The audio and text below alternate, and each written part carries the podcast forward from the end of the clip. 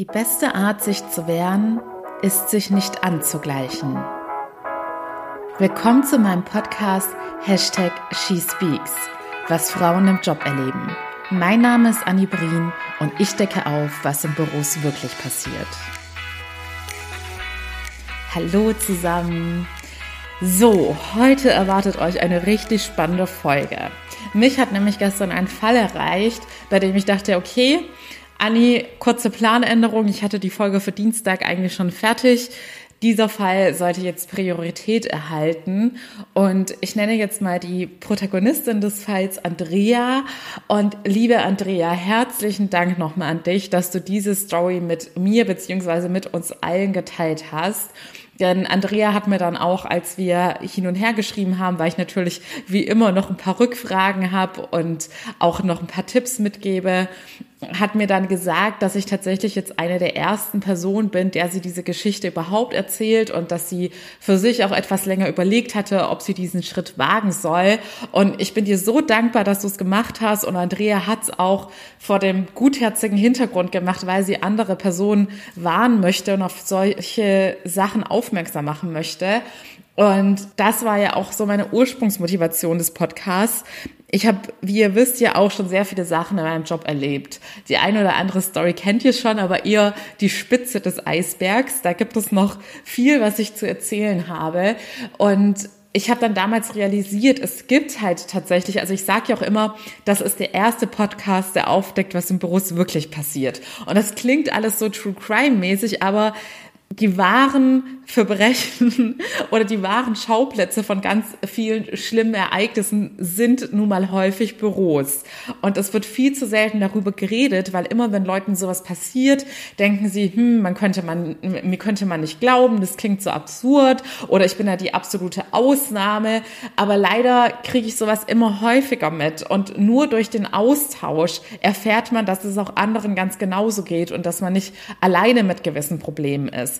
Und was zum Beispiel bei dem heutigen Fall ganz, ganz wichtig ist, das Thema Aufklärung und Sensibilisierung. Denn bei mir war damals ganz häufig das Problem, dass ich in Situationen gesteckt habe und zwar gemerkt habe, okay, es ist irgendwie total blöd und irgendwas stimmt hier nicht aber dadurch, dass ich gar nicht wusste, wie mir gerade geschieht, also zum Beispiel, dass ich bei einer bestimmten Person dann mit einem Narzissten zu tun hatte, konnte ich das alles gar nicht richtig verstehen und einordnen und wusste auch nicht, wie ich am besten damit umzugehen habe. Und deshalb ist es mir so wichtig, über gewisse Phänomene, psychologische Erscheinungsbilder etc. pp aufzuklären, damit ihr, wenn euch sowas begegnet oder widerfährt, dann auch wisst, okay, das scheint mir jetzt Situation XY zu sein oder dieses Phänomen oder dieser Effekt und dass ihr euch dann viel schneller zu helfen wisst.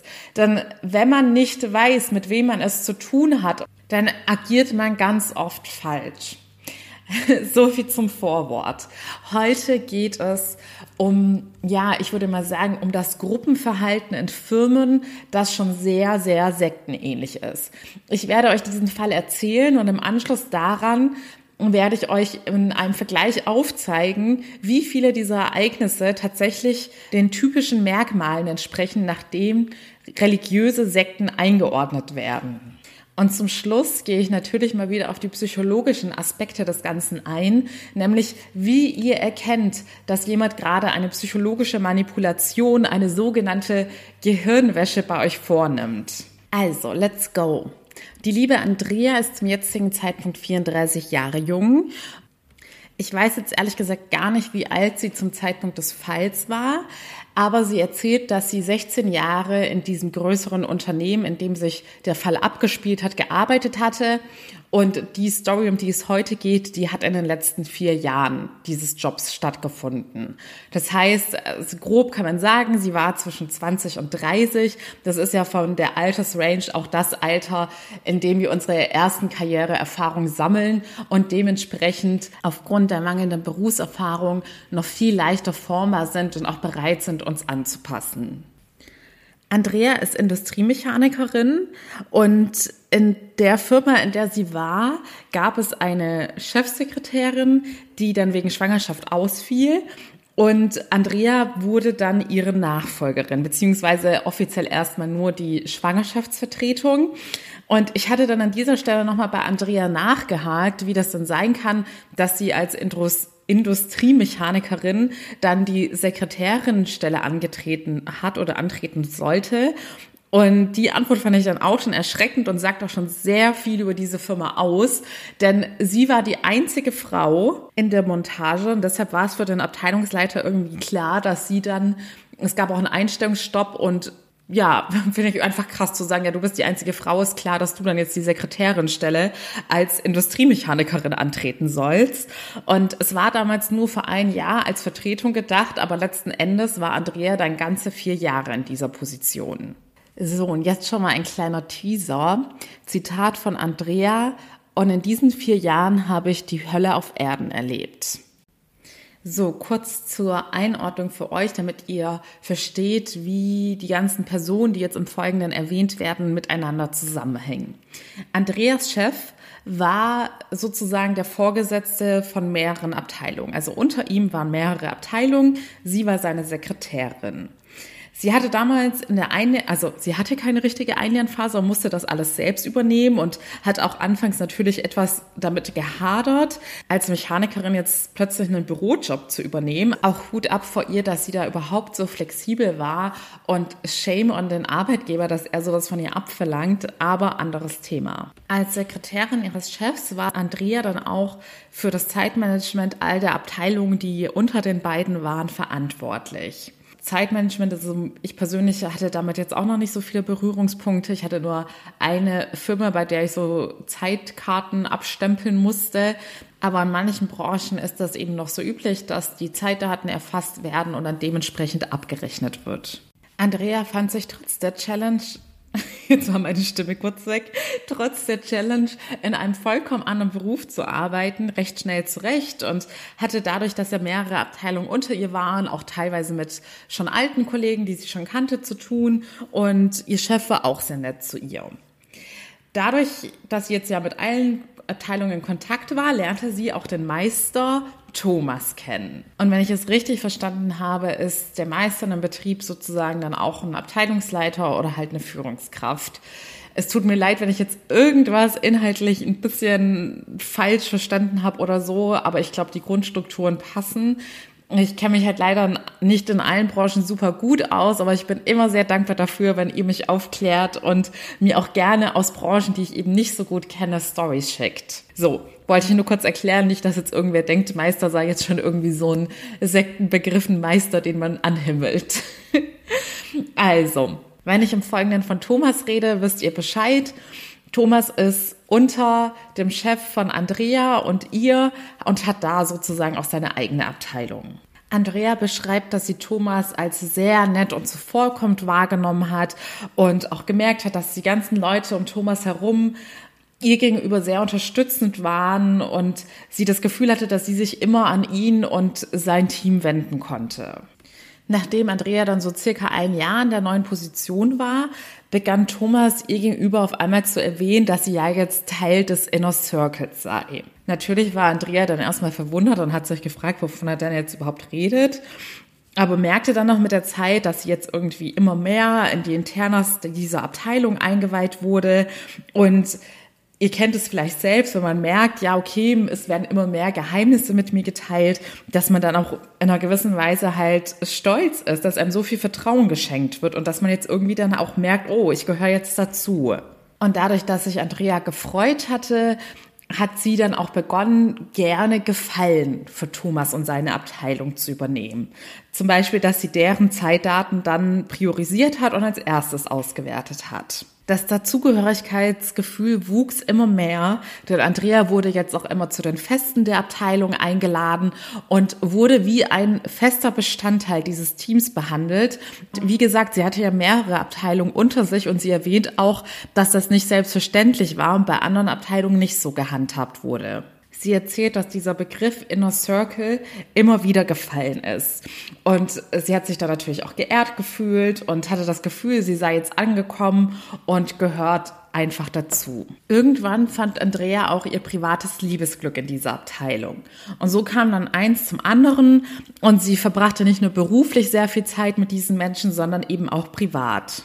Eineinhalb Jahre lang lief alles super und genau so, wie man sich es wünscht. Sie war beruflich und privat glücklich und erfolgreich. Eben genau das, wonach wir alle immer streben. Auch mit ihrem direkten Chef war soweit alles super und er war auch sehr zufrieden mit Andreas Arbeit.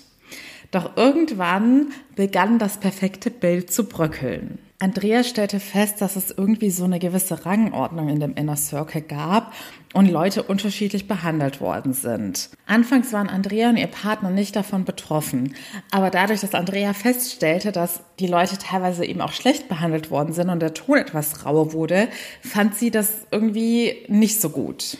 Auch die anfangs kleinen Gefallen, die sie gerne gemacht hatte, wurden zu Aufgaben, die sie neben ihrem normalen Job auch noch machen sollte.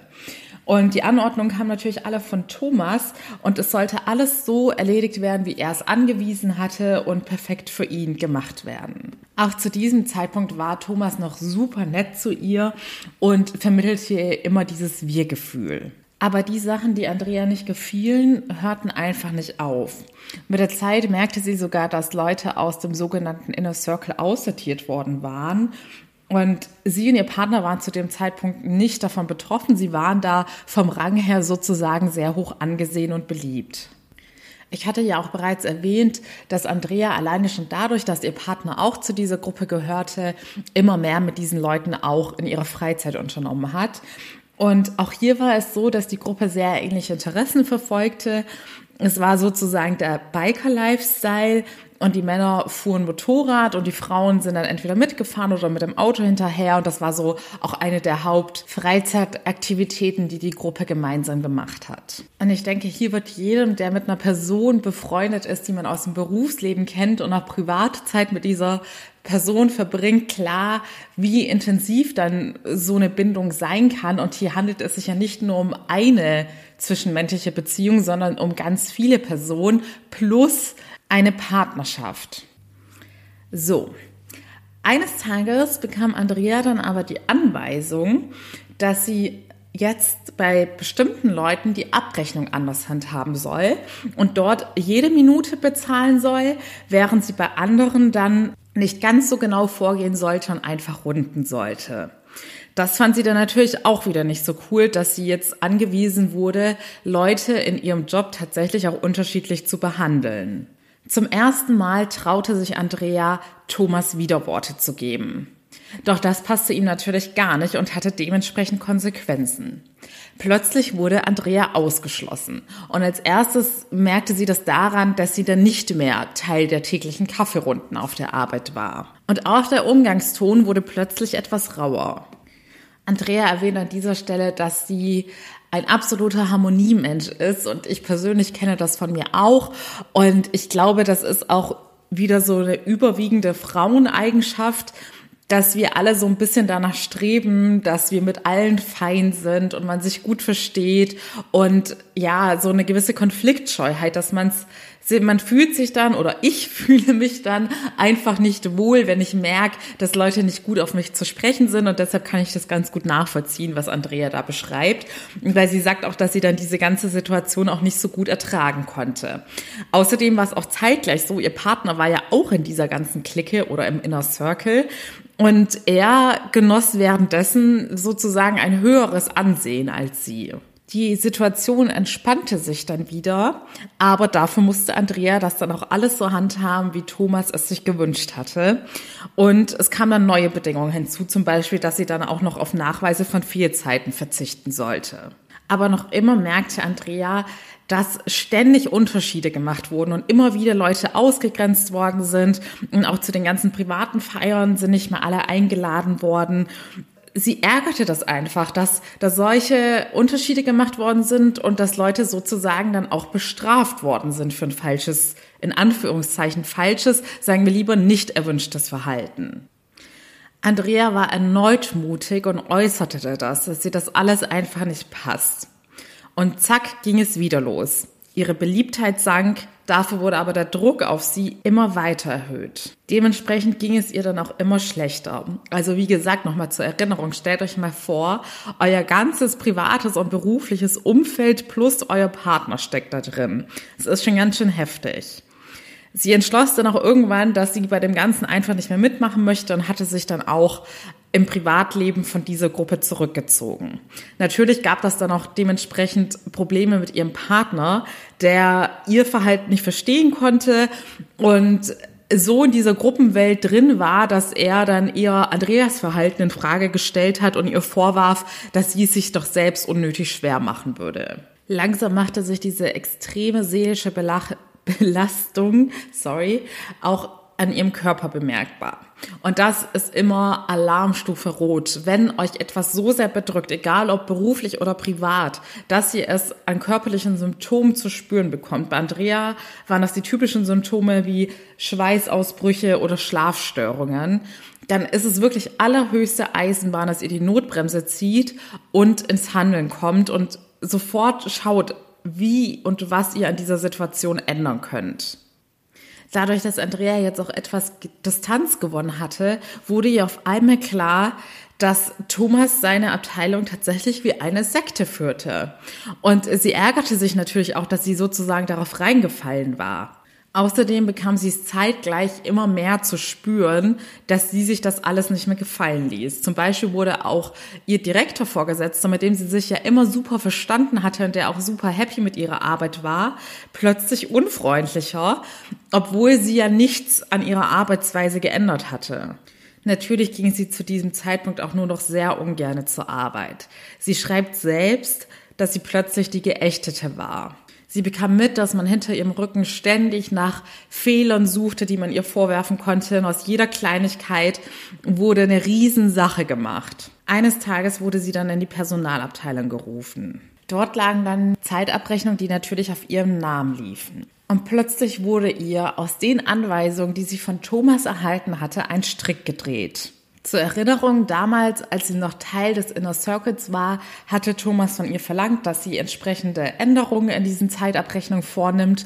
Und sie hatte das gemacht im Vertrauen darauf, dass sie ja immer gemerkt hat, dass sie auf die Unterstützung von Thomas zählen kann und sich auf ihn verlassen kann und hat das dann angepasst und offiziell hätte sie aber von ihm und den Mitarbeitern noch die Unterschriften dazu kriegen müssen und diese hatten eben gefehlt.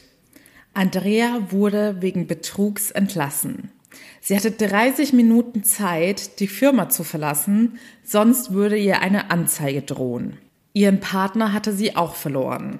Es wurde ihr auch keinerlei Chance gegeben, sich selbst zu erklären. Sie sollte ihre Stempelkarte und einen Schlüssel an der Pforte abgeben und sie ergänzt noch, dass sie bis heute von ihren ehemaligen Kolleginnen als Betrügerin angesehen wird und bei denen, bei denen sie noch versucht hatte, sich zu erklären, wurde sie als Lügnerin dargestellt.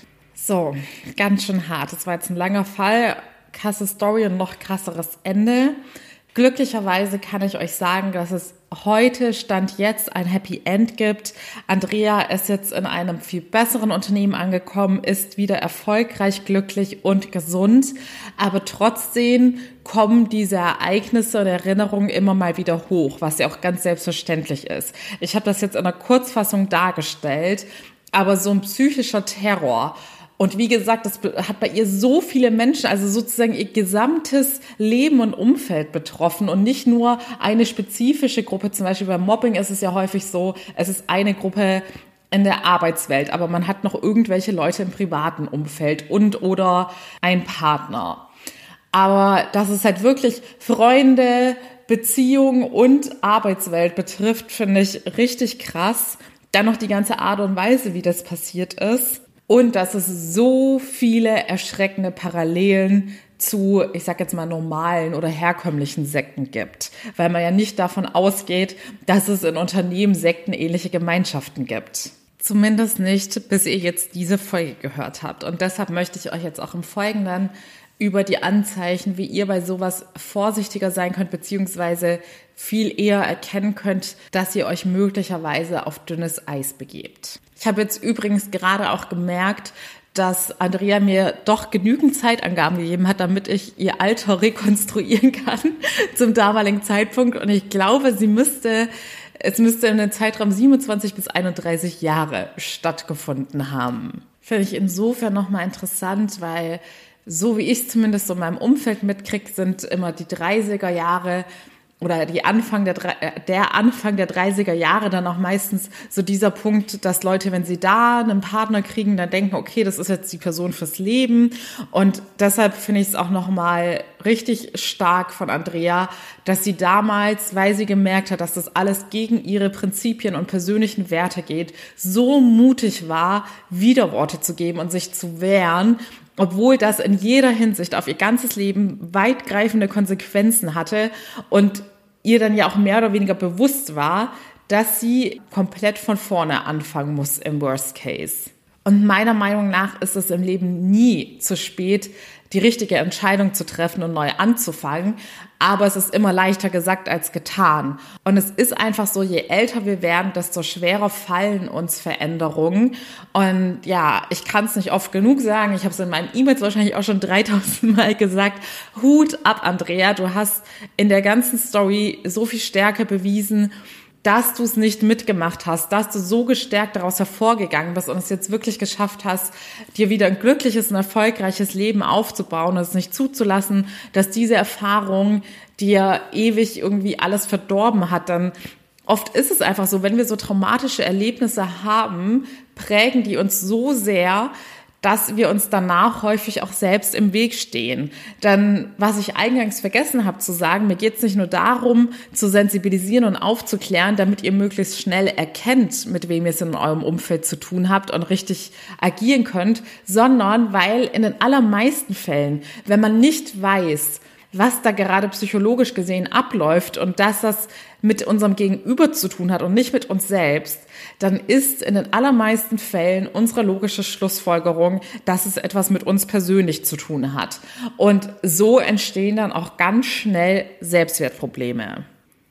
Wenn du persönlich gerade merkst, dass es bei dir auch das ein oder andere Thema gibt, das tiefe Spuren bei dir hinterlassen hat und das sich möglicherweise noch immer in deinem Leben einschränkt und in deinem Handeln, weil es auch dein Selbstbewusstsein und dein Selbstwertgefühl beschädigt hat, dann melde dich sehr gerne für mein gratis Erstgespräch. Du findest den Link in den Show Notes. Und in meinem Coaching-Programm ist das Thema Selbstwert, Selbstvertrauen, Selbstliebe, alles, was dazu gehört, sozusagen das Fokusthema, das ist die Hauptressource, die dir in deinem Leben so viel erleichtern wird und dir den Weg in deine ganz persönliche Freiheit zeigt. Freiheit von blockierenden Glaubenssätzen, die dich zurückhalten. Denn wie gesagt, unser Unterbewusstsein leitet uns zu 90 bis 95 Prozent. Wenn du dir mal überlegst, dass nur 5 Prozent deine bewussten Gedanken und Handlungen sind und der Rest sozusagen automatisch passiert, und dann wundern wir uns immer so häufig, warum passiert mir XY immer wieder oder warum scheitere ich hier immer wieder oder warum fühle ich mich immer unzufrieden oder träge und habe keine Energie. Ja, die Lösung liegt im Unterbewusstsein und das sind halt ganz häufig solche Geschehnisse, die uns extrem geprägt haben und uns leider dann auch falsch konditioniert haben. So, jetzt kommen wir zu den Sektenteil, auf den ihr wahrscheinlich schon ganz gespannt wartet. Wo sind die Parallelen aus Andreas Fall und einer klassischen Sekte? Ein typisches Erkennungsmerkmal von Sekten ist die Führungspersönlichkeit, um die sich alles dreht. Dementsprechend sind auch in der Sekte alle Ansichten und Aussagen dieser Person überhaupt nicht zu hinterfragen da kennt ihr ja bestimmt auch die ein oder andere Story, bei der so ein Guru bei einer Sekte im Mittelpunkt ist und den alle total verehren. Ja, in unserer Geschichte lag ich ja im Endeffekt ja noch gar nicht so falsch mit dieser Aussage. Ja, nicht, dass ihr jetzt beim Meister denkt, das hat was mit der Sekte zu tun, aber unser Meister Thomas in dieser Geschichte ist in dem Fall auch die Führungspersönlichkeit. Denn Andrea durfte ja auch nicht seine Ansichten und Anweisungen hinterfragen, sondern sollte einfach nur ausführen und gehorchen. Ein weiteres Erkennungsmerkmal ist, dass die Gruppe sich als elitär und besser als die anderen ansieht. Das haben wir auch ganz klar bei ihrer Story rausgehört. Der sogenannte Inner Circle hat impliziert, hey, du bist exklusiv, wenn du dazugehörst, du hast exklusive Vorteile und wir sind sozusagen auch besser als alle anderen, die nicht im Inner Circle sind. Dritter Punkt, die Mitglieder der Gruppe werden sehr stark zeitlich beansprucht. Auch das war bei ihr ganz klar der Fall. Wie gesagt, beruflich als auch privat war sie von diesen Leuten und gemeinsamen Aktivitäten umgeben den nächsten Punkt, der hängt damit ziemlich eng zusammen, nämlich dass in möglichst viele Lebensbereiche eingegriffen wird und gewisse Regeln vorgeschrieben werden. In ihrem Fall waren das jetzt zum Beispiel vor allem beruflich gesehen die Anweisungen, nach denen sie zu agieren hatte. Was ihr sicherlich auch aus Sekten kennt, ist, dass die finanziellen Ressourcen der Leute ziemlich schnell beansprucht werden. Und man kriegt ja häufig mit, dass Leute ihr gesamtes Vermögen dann einer Sekte gespendet haben. In ihrem Fall war das natürlich nicht so extrem, aber wenn man bedenkt, dass sie schon finanziell abhängig war von dieser Gruppierung, denn ihr Job hing daran und letztendlich hat sie diesen, also ihre Einnahmensquelle dann auch verloren, weil sie nicht mehr gehorcht hat, dann finde ich das auch schon wieder heftig. So, und der nächste Punkt war mir persönlich gar nicht so bewusst. Endogamie. Falls ihr das Wort nicht kennt, das bedeutet, dass man nur innerhalb einer sozialen Gruppierung einen Partner finden darf oder auch heiraten darf.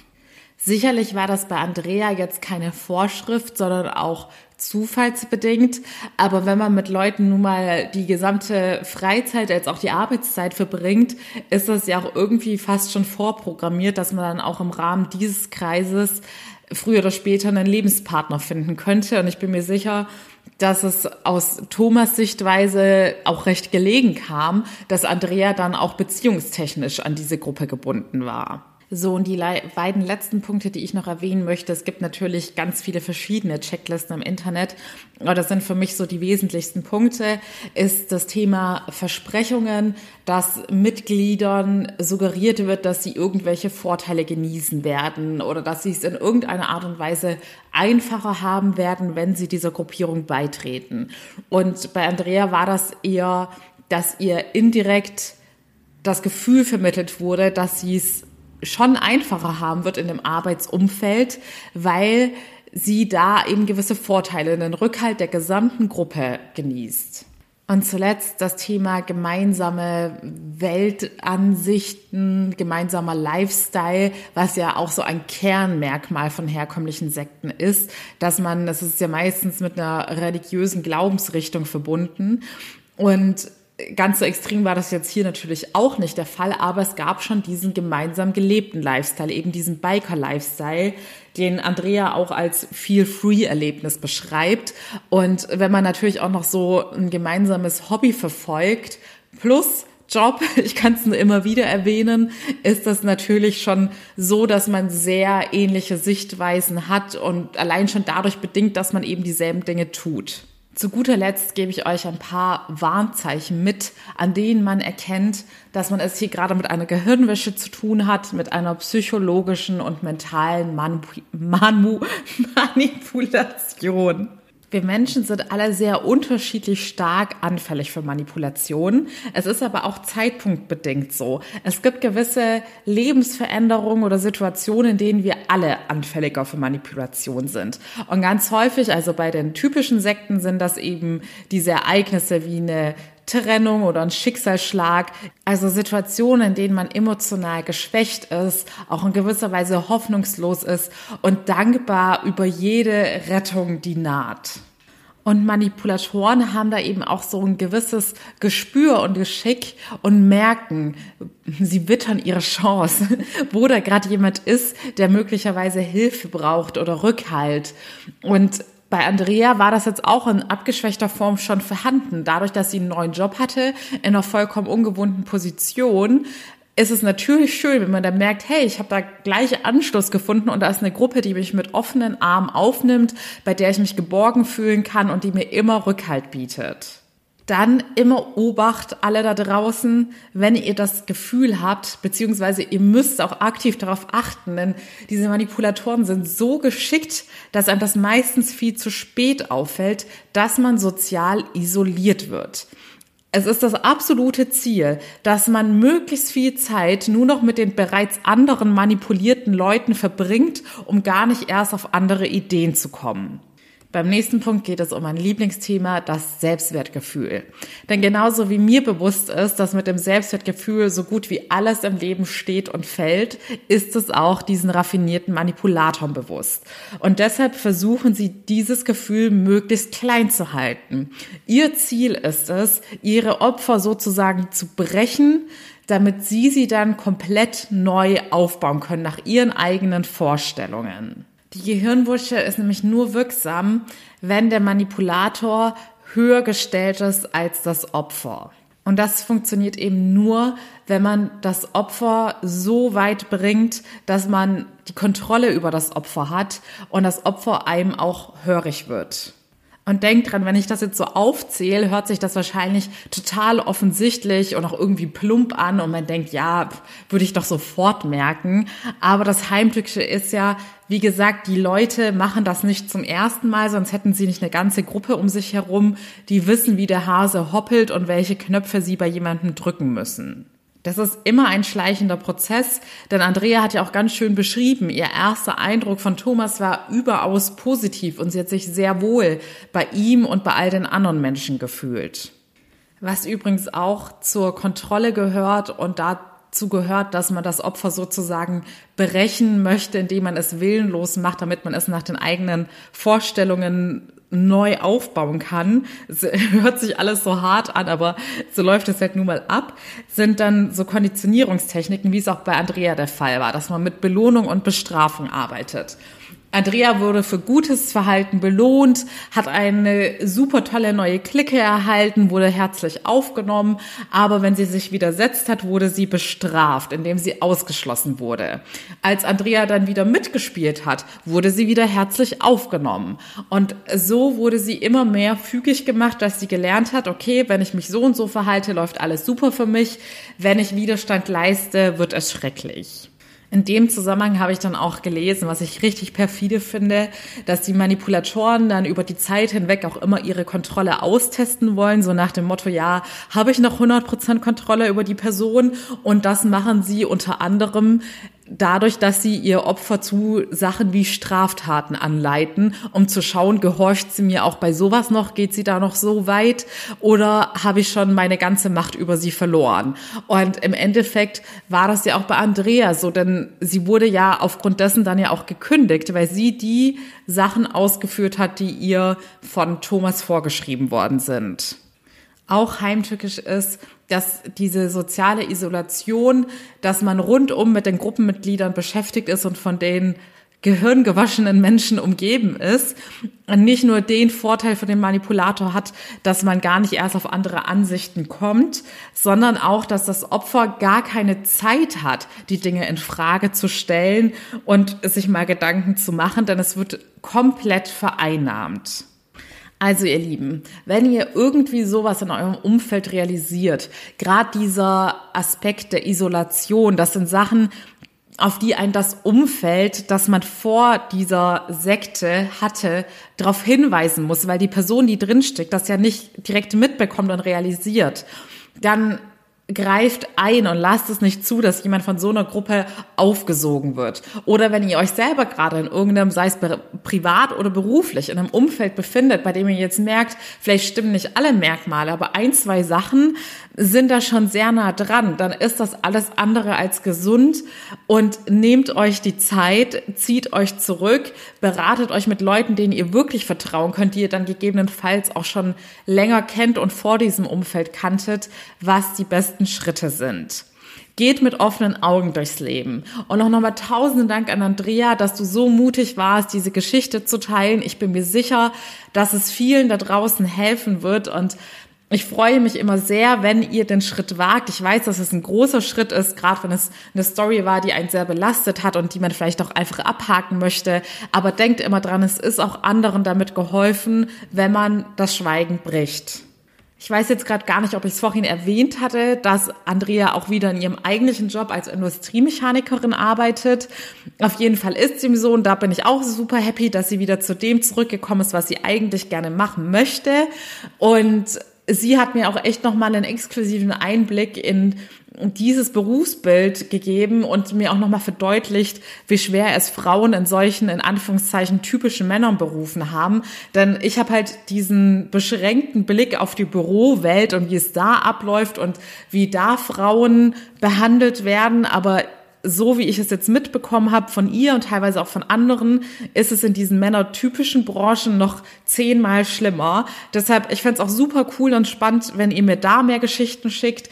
Ich freue mich da auf jeden Fall drauf, auch hier ein bisschen mehr Licht ins Dunkle zu bringen, denn genauso wie ich jetzt wieder schockiert war, als mir Andrea da so das ein oder andere Detail erzählt hat, wie es ihr in ihrem Berufsalltag geht, dachte ich dann, wow, ich glaube, ganz vielen Leuten ist es noch gar nicht klar, weil diese ganze Sexismusdebatte und Female Empowerment und so weiter wird ja immer noch ganz häufig belächelt. Aber ich glaube, das liegt auch an der mangelnden Aufklärung, weil viele denken, es geht da um irgendwelche Luxusprobleme. Aber meiner Meinung nach ist es kein Luxusproblem, wenn ich einen Beruf gelernt habe und dann nur, weil ich eine Frau bin, in einem vollkommen anderen Beruf arbeiten soll. Also das finde ich, ja, da fehlen mir die Worte.